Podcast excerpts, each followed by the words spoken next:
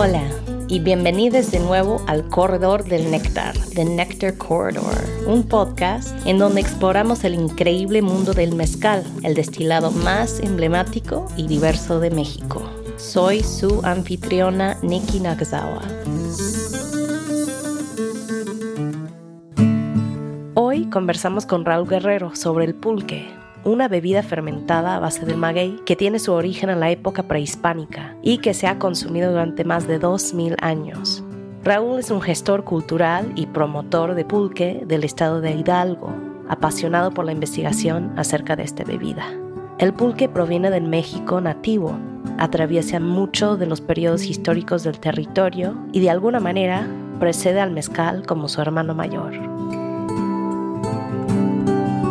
Soy Raúl Guerrero, soy gestor de la cultura, promotor cultural, investigador del tema de la cultura maguillera pulquera principalmente y de la cultura gastronómica en general de México, pero especialmente el estado de Hidalgo, que es donde me encuentro, desde Pachuca Hidalgo, donde me muevo a distintas regiones maguilleras de mi entidad, que es una entidad donde el 60% de nuestro territorio ha, vivido y ha dependido del maguey como un elemento fundamental de la vida porque da, como lo dijeron los cronistas en tiempos muy antiguos, es casa, vestido y sustento. Y si yo compruebo a cada momento que el maguey sigue dándole a las familias alimentos, bebida, dulce, elementos para artesanía, materia prima y desde luego también material para construcción. Esa fue la maravilla que prevalece en esta cultura en resistencia. Más que nada me enfoco en trabajar con una cultura en resistencia como muchas de las que hay en México.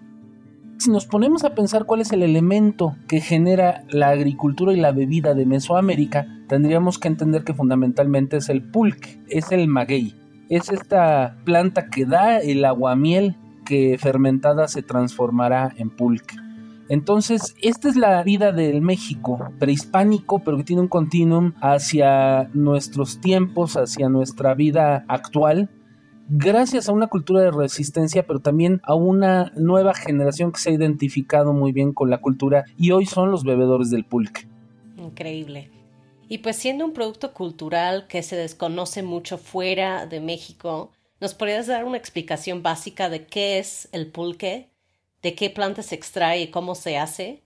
México es un país árido en la mayor parte de su territorio. Tiene selva tropical a partir de ciertas condiciones de la costa, pero si tú ves el macizo central de México entre la Sierra Madre Oriental y Madre Occidental, es un semidesierto, entonces ahí prevalecen muchas especies de vegetación espinuda, especialmente pues, los nopales, los huizaches, los mezquites y los agaves. Los agaves son totalmente americanos, son especies maravillosas de la naturaleza, verdaderamente uno empieza a amar la planta porque notas que es un gigante vegetal que resiste todas las condiciones adversas de clima. Puede aguantar demasiada lluvia, poca lluvia, mucho sol, poco sol, o frío, o sequías, ¿no?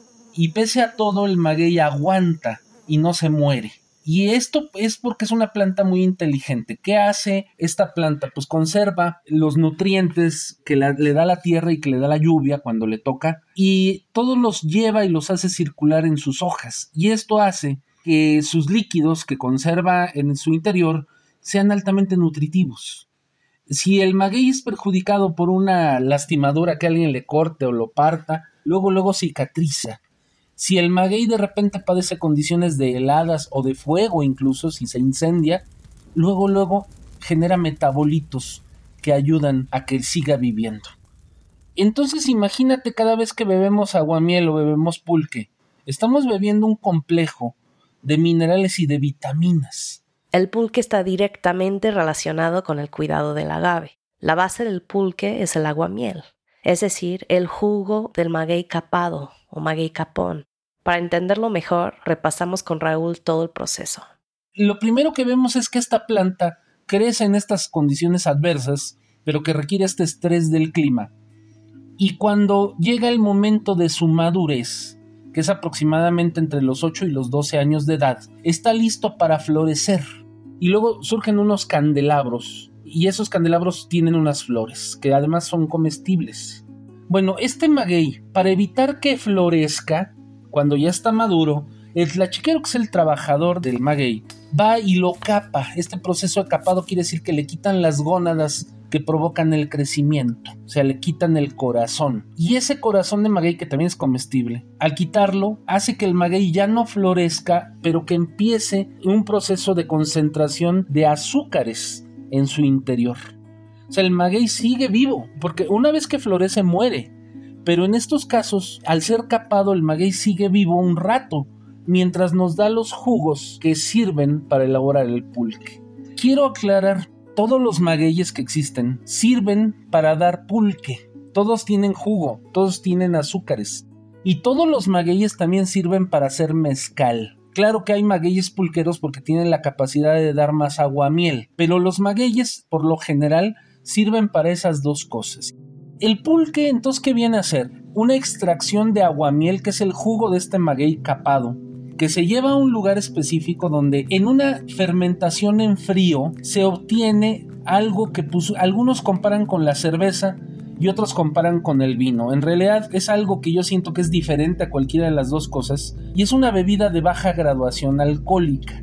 El, el, el aguamiel empieza a generar levaduras y esas levaduras consumen ese azúcar y dan dos fermentaciones. Una es la fermentación láctica, que es la que hace que el pulque de ser líquido se vuelva un poco espeso, que es como el yogur, digamos, huele a veces a leche incluso.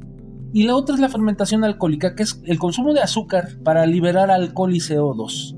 Entonces, cuando bebemos un pulque, podría ser lo más parecido a una cerveza, pero también puede ser lo más parecido al vino, con unos sabores que pueden venir desde lo más dulce a lo abocado o a los sabores fuertes. O sea, el pulque no sabe igual en todos los casos. El pulque genera notas y matices de sabor de acuerdo a las condiciones de crecimiento. Así fueron buenos tiempos de lluvia. El lugar donde creció, si es un maguey silvestre o un maguey de un lindero agrícola, y te puede dar un montón de aromas y sabores. Aromas a tierra mojada, aromas a, hierbas de, como la hierbabuena o el orégano, sabores a durazno, a fresas, a, muchos frutos o a almendras, a nueces. O sea, verdaderamente hay que saber educar el paladar para llegar a entender lo que es un buen pulque. ¿Y el pulque curado cómo se diferencia o qué otras características tiene? Hay una tendencia que es la de agregarle sabores al pulque, lo que le llaman pulque curado, que es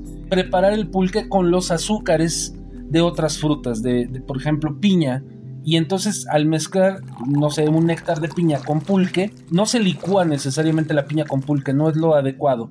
Se genera que la fermentación que continúa habiendo en el pulque fermenta también con los azúcares de la fruta que le agregues. Hay pulques de apio, hay pulques de betabel, hay pulques también de nuez, de piñón, de guayaba, de lo que se te ocurra. Verdaderamente es tan noble la bebida que se le puede dar cientos y miles de sabores. Entonces, esta es la cultura más ancestral en cuanto a bebidas en México. Es la parte además complementaria de nuestra rica gastronomía que está basada en el maíz. Entonces, todo México trae un crisol de sabores, pero el sabor del centro de México y de una bebida que además fue sagrada en tiempos prehispánicos fue profana en tiempos de la colonia y fue maldita en tiempos recientes porque consideraban que el pulque era propia de las clases más bajas, ¿no? Pero ese, ese es el pulque, de ahí viene y eso es lo que significa para los mexicanos. Raúl me cuenta que hay ciertas zonas productoras privilegiadas de pulque, como el estado de Hidalgo, las sierras de Puebla y Jalisco, Tlaxcala, Veracruz, Michoacán y Oaxaca. Sobre todo las regiones más óptimas para producir este maguey pulquero son arriba de los 2.000 metros sobre el nivel del mar. Estamos hablando de todo el Valle de México, prácticamente la Ciudad de México y sus alrededores, una parte de Cuernavaca, Tlaxcala, Puebla, Toluca, el, todo el norte que es Hidalgo. Hay muchas comunidades indígenas de Oaxaca que además de ser mezcaleras producen pulque. Chiapas tiene por ejemplo Comitán de Domínguez donde se produce agave y hay una bebida destilada llamada comiteco basada en el agave pulquero y hay otros lugares donde la cultura en resistencia se hace notar, por ejemplo Tijuana. Allá hay paisanos hidalguenses que han encontrado magueyes y les ha dado la tentación de irlos a capar, a raspar y hoy en día hay lugares en la Baja California donde se vende pulque, ¿no? Y eso me parece una maravilla. O sea, hay lugares donde maravillosamente el maguey como un polinizador cultural llega y hay gente que añora estos sabores. Pero fundamentalmente la zona más consumidora de pulque sigue siendo la Ciudad de México y las regiones que acabo de decir aledañas a la Ciudad de México son las que abastecen y que históricamente abastecieron enormes cantidades de pulques. Si te contara, en el estado de Hidalgo tuvimos aproximadamente 220 haciendas pulqueras. O sea, las haciendas eran cosos de producción donde vivía el hacendado, grandes terrenos con una gran biomasa de maguey y los tinacales, que son las fábricas donde llegaba el aguamiel para fermentarlo. De ahí se embarcaba por ferrocarril. Ahora, ¿qué quiere decir tener 260 haciendas pulqueras en el siglo XVIII, XIX y principios del XX? El pulque era la bebida más consumida de México. Entonces tener 200 fábricas de la bebida más producida es el equivalente a hoy tener 200 fábricas de Coca-Cola. Como Raúl comentó, hay muchas especies de maguey que se pueden usar para la extracción del pulque. Pero, ¿cuáles son las especies más comunes? Las especies de maguey pulquero, fundamentalmente en, la región donde yo estoy, es el agave salimiana. Ese es el que mejor sirve para el pulque, que crece mayormente en regiones arriba de 2.000 metros sobre el nivel del mar, que genera una cantidad inmensa de aguamiel durante ocho meses.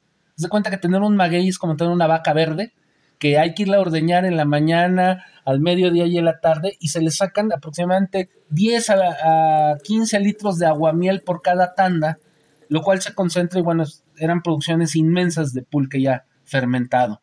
El cultivo también ya depende mucho de prácticas humanas. Hay lugares donde ya no hay agaves, donde ya no lo siembran. Antes se daban de manera silvestre, pero son un gran sistema agroecológico. Podemos ver en el paisaje mexicano líneas donde separan las líneas de magueyes, las parcelas, las milpas o incluso curvas de nivel donde vamos viendo como terrazas donde ves el maguey delimitando terrenos, pero sobre todo ayudando que el suelo se nitrifique, se retiene el suelo fértil, evita que el suelo fértil se deslave con el agua, retienen agua, pero además lo más maravilloso, los magueyes enfrían la atmósfera, lo cual provoca lluvias. O sea que el maguey es tan importante bióticamente como un árbol que si un árbol tiene 80 años, desde luego están reteniendo carbono, aún muertos los árboles retienen carbono y fijan eh, minerales en el suelo. Bueno, imagínate lo que hace el maguey. Entonces, agroecológicamente, desde el tiempo de los antiguos mexicanos, desde los mexicas aztecas, era importantísimo el maguey por todos estos factores. Y hablando un poco de tiempos prehispánicos y la importancia del pulque en esos tiempos, ¿cómo era el consumo del pulque? ¿Quiénes eran los que podían consumir el pulque y dónde es que se producía? Fíjate que fue muy atractivo el tema para los europeos. Llegaron y vieron un llamado árbol de las maravillas por todas las virtudes que daba. Notaban que, por ejemplo, su fibra era tan resistente que era desde vestimenta o las famosas tilmas o ayates, ¿no?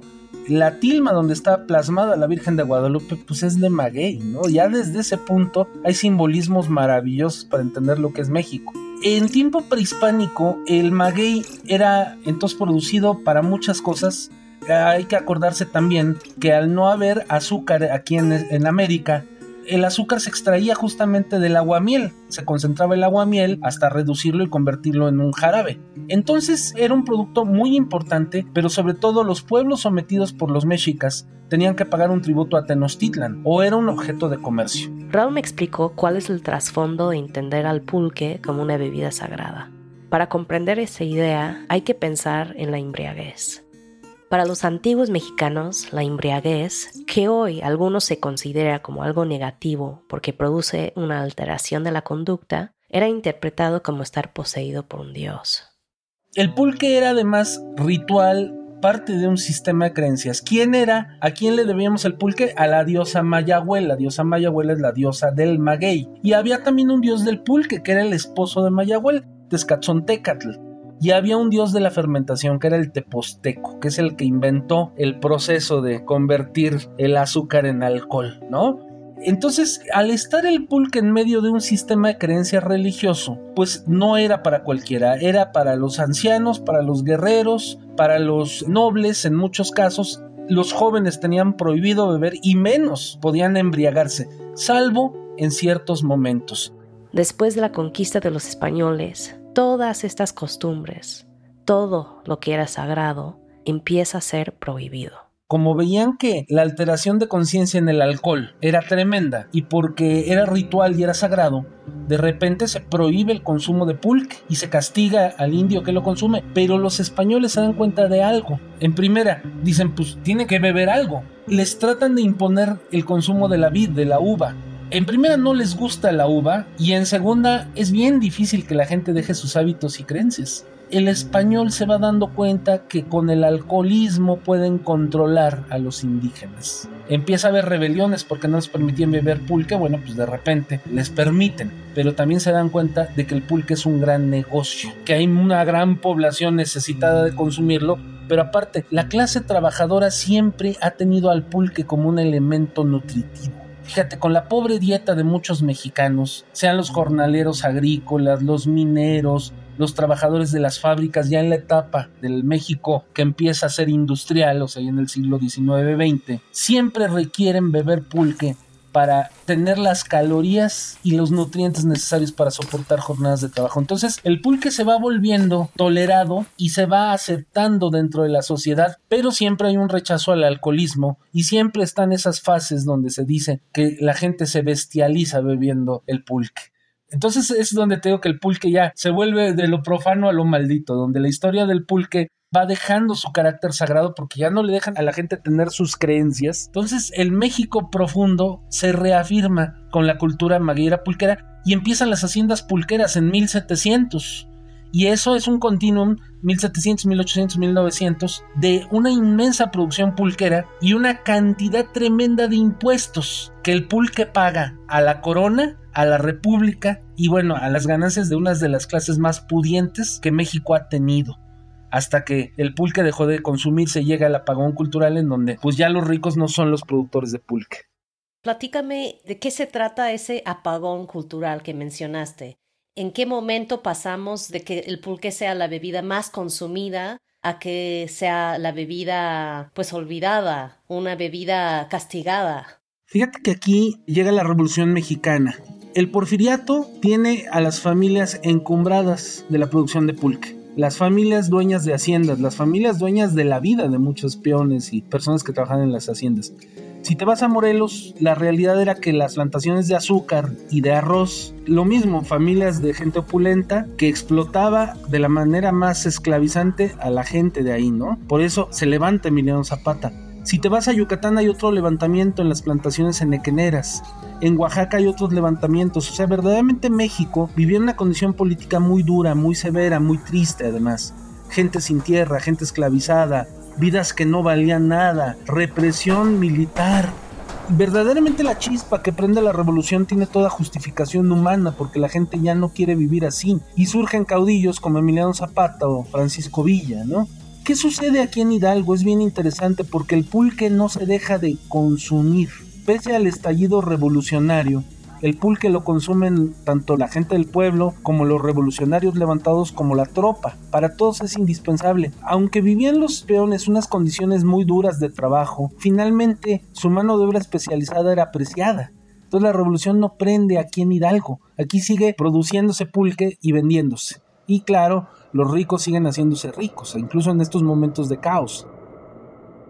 En la posrevolución llega el reparto agrario, que era una necesidad. Lo que pasa aquí en las haciendas pulqueras es que llega la reforma agraria, destruyen los monopolios, los hacendados se quedan con sus cascos de haciendas, o sea, con sus construcciones, pero no con las tierras. Las tierras son repartidas a diestra y siniestra y cuando el productor queda libre de producir lo que le convenga, algunos siguen produciendo pulque, pero llegan los españoles. Nuevamente vino una oleada de migración española de principios del siglo XX, donde llegan los españoles expulsados por el hambre en España y empiezan grandes industrias forjadas por españoles en México. Una de ellas, la industria cervecera. Grupo Modelo, que es una industria que llega tambor batiente, que va creciendo y que además los españoles se van echando la mano. Llegan otros de España y llegan sin nada y se apoyan y, y se reparten el negocio. Entonces, fíjate qué interesante, fueron mutando de sitios productores de maguey a sitios productores de cerveza. Pero ¿qué pasa en las ciudades? En las ciudades llega a venderse la cerveza embotellada, te la muestran como un producto puro, limpio, como un producto sano, porque la cerveza se vendía como medicina. Tengo publicidad de cerveza que incluso recomienda la cerveza para los niños. Y la cerveza quiere ganarle terreno en el mercado a su gran enemigo, el pulque. Entonces llegan esas campañas que tratan de hacer de que México aparentemente se modernice y que el indio deje de ser indio, deje de hablar su lengua y deje de vestirse como, como indígena y que mejor beba en lugar de pulque cerveza. Pero créeme que esas campañas no funcionan del todo. El pulque se siguió consumiendo hasta los años 60 y 70, pero ¿por qué el pulque se dejó de consumir? Porque se dejó de producir, porque bajó la cuota de producción por otro lado, controlaban el precio. Entonces el pulque costaba un peso el litro desde los años 40 hasta los años 60, 70. Estaba castigado el pulque ya en ciertos momentos porque el productor con esos costeos ya no tenía ni ganancias ni ventajas mientras otros costos subían. Te subía el costo del transporte, te subía el diésel, te subía todo y entonces la gente fue abandonando poco a poco la producción de pulque. En este punto, la campaña llegó a ser efecto. El México que luchaba por modernizarse rechazaba al México más antiguo y el pulque cayó en el olvido. Pero al pulque le llega un buen momento en los últimos 10 años, ¿no? Nosotros luchamos un poquito por eso. Nosotros fuimos de la generación que no nos tocó beber pulque porque cualquiera de nuestros compañeros de generación lo despreciaba. Yo no lo desprecié porque yo vengo de una familia donde esta cultura profunda de México fue bien valorada. Mi abuelo es uno de los grandes autores de la cultura pulquera, de las investigaciones etnográficas. Mi abuelo fue don Raúl Guerrero Guerrero, que hace este libro que se llama El pulque, religión, cultura, folclor. En uno de los momentos del apagón cultural, pero con esa lucha y ese grito desde el fondo del pozo para decir, el pulque es una cultura muy importante de México, no dejemos morirlo.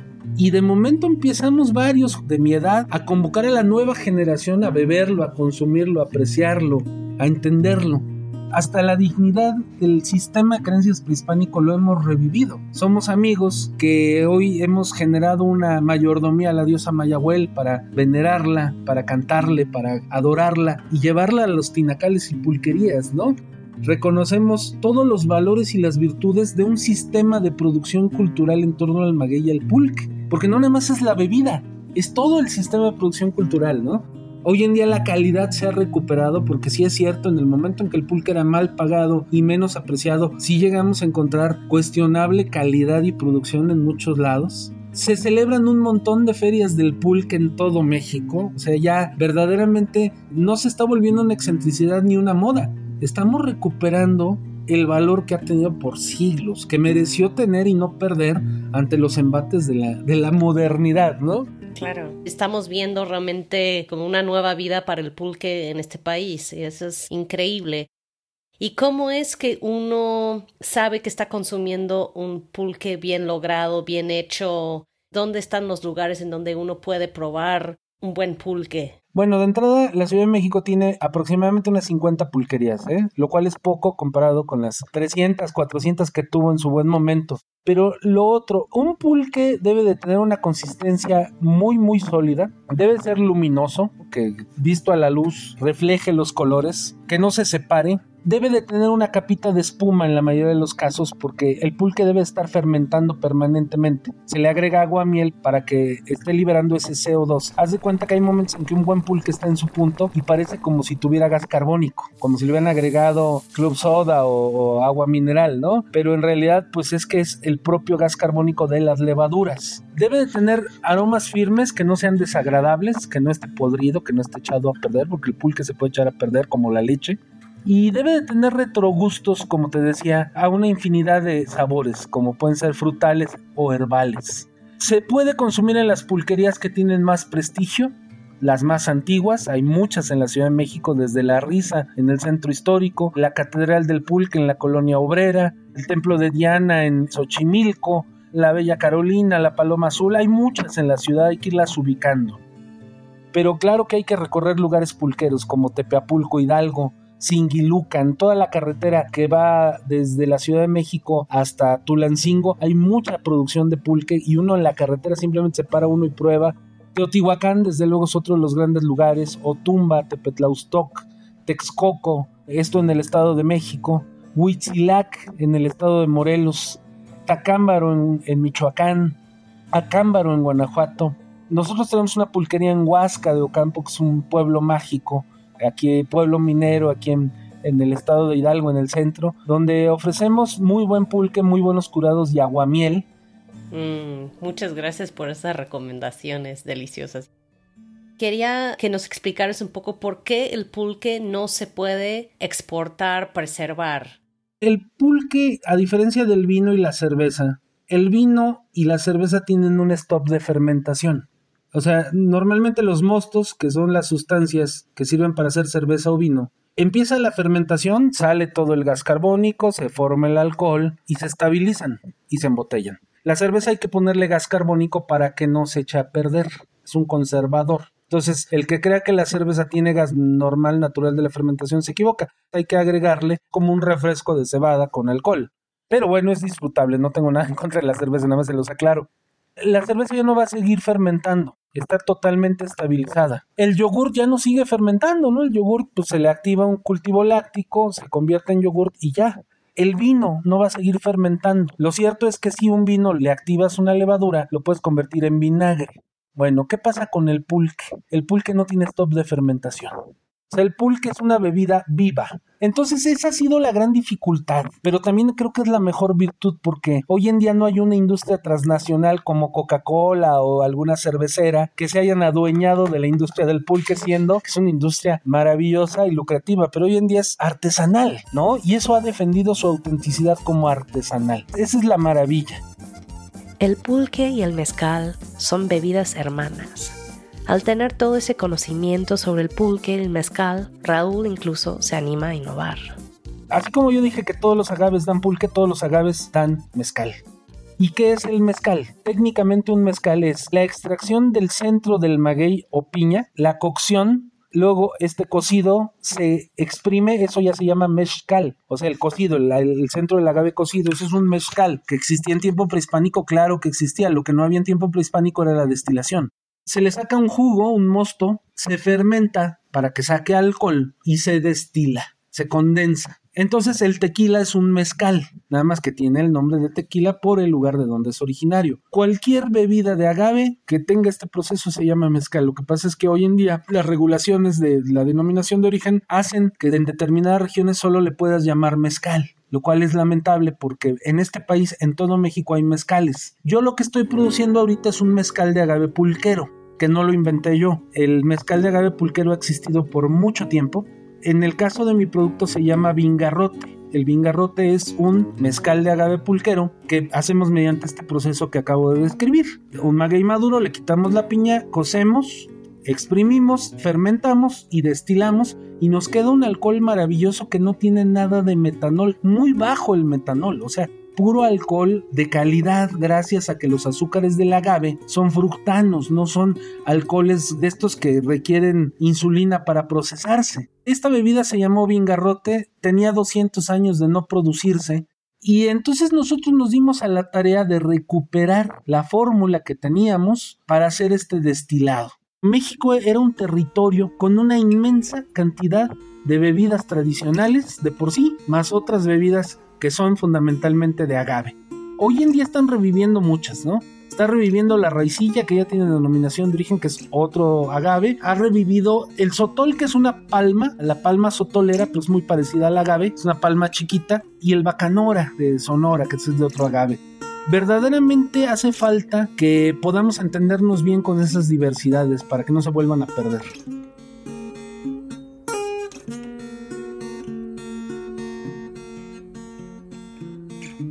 Muchísimas gracias a Raúl por tomar el tiempo de hablar conmigo sobre la historia y el significado del pulque. Saludos desde las tierras del mezcal y hasta la próxima.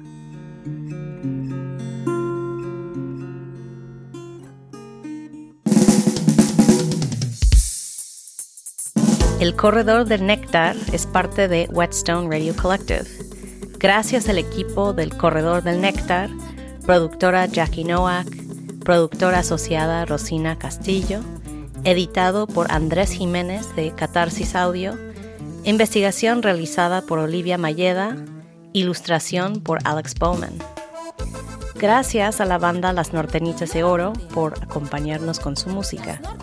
También me gustaría agradecer al fundador de Whetstone, Steven Satterfield, a la productora ejecutiva de Whetstone Radio Collective, Celine Glacier, al ingeniero de sonido Max Kotelchuk, al productor asociado Quentin LeBeau y al becario de sonido Simon Lavender.